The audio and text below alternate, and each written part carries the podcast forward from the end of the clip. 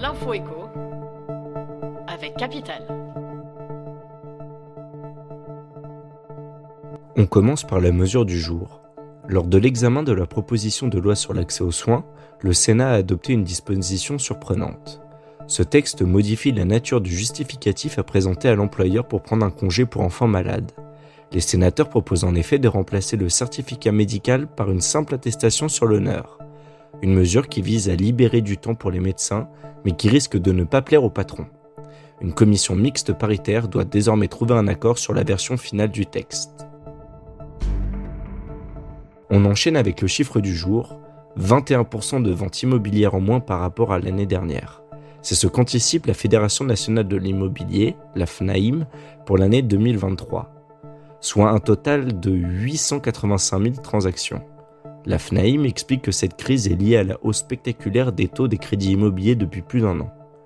Une baisse des ventes qui s'accompagne d'une chute de prix.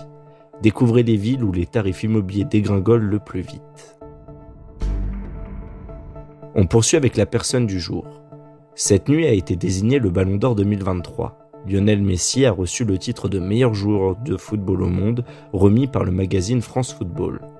Si le titre met en lumière le sportif titré, le gagnant ne dispose ni du trophée d'une valeur de 13 000 euros, ni d'une récompense associée à cette victoire. En revanche, le ballon d'or permettrait aux joueurs et joueuses primés d'obtenir une prime selon le club dans lequel ils évoluent.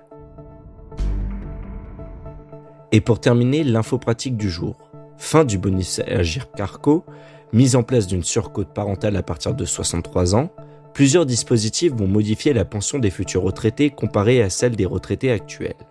Pour savoir à quoi doivent s'attendre financièrement certaines femmes, nous avons procédé à plusieurs simulations selon différents niveaux de revenus.